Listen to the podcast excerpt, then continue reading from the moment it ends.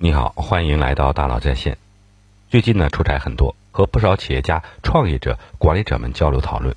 到了年底，都在陆续总结今年的工作，计划明年的战略。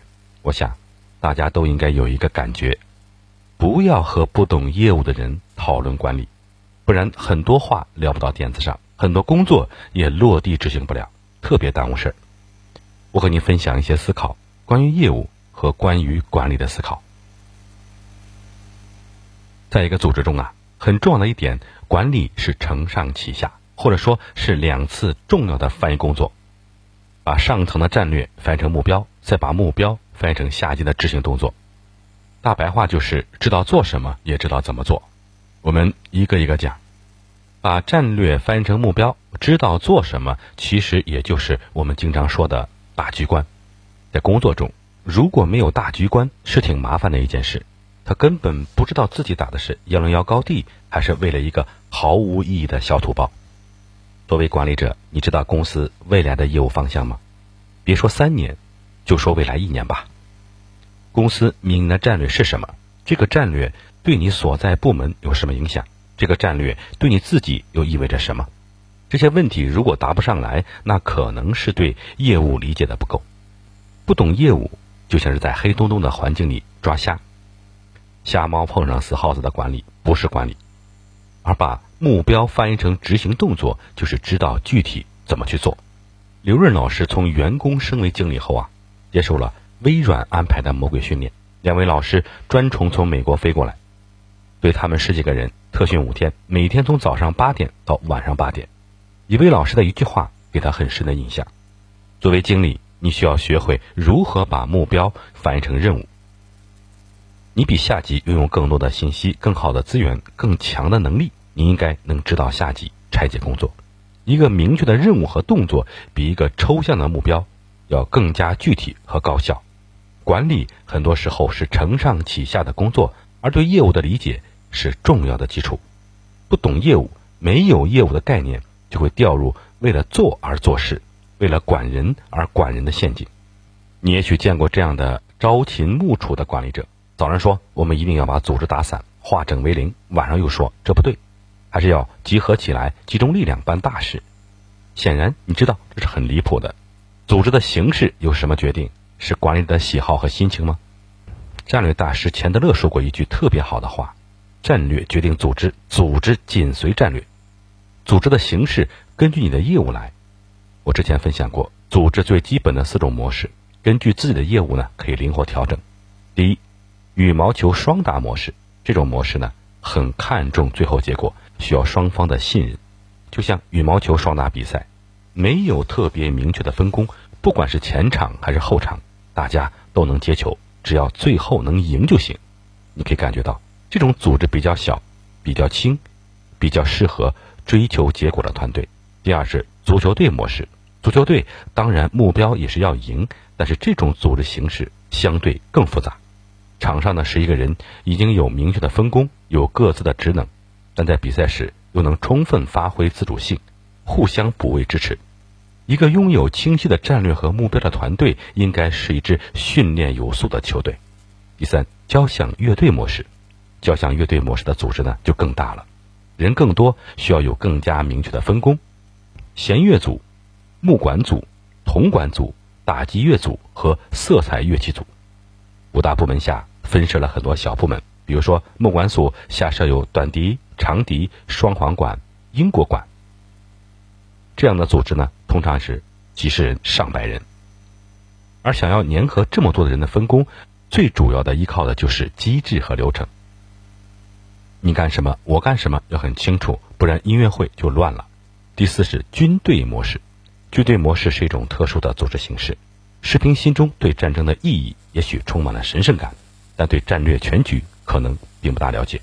大家只需要关心职能内的自身行为的指标，不用关心最终结果。你的行为指标可能就是上阵杀敌、立功了奖、叛逃了罚。在军队中啊，粘合大家的是奖惩。这四种组织形式有各自的特点和各自的适用场景。你的组织有多少人？你的业务需要什么样的组织形式呢？应该能随时调整，像积木一样灵活组合。在管理活动中啊，很多人把招聘当作源头，因为人不对，什么都不对。但是呢，因为不懂业务，才会招的人不对。具体什么表现呢？首先，因为不懂业务，意味着不知道工作中的最优办法是什么。所以啊，遇到问题，很多人下意识的解决方法是多招点人。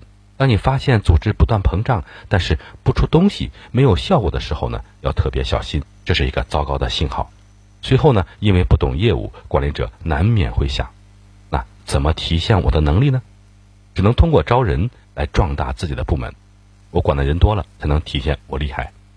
招更多人，申请更多预算，换更大的办公室。这两个原因呢，会让组织像癌细胞一样疯长，但是业务本身却慢慢萎缩。如果管理者懂业务，他至少会知道自己需要什么样的人。我举个例子，你就明白了。经常有人找我，让我推荐人才。这个时候呢，我就会问：那你想要什么样的人？对方说能力强的。什么方面能力强呢？解决能力强的。什么叫解决能力强呢？然后大家都不说话了。他大概没想到会这么问问题。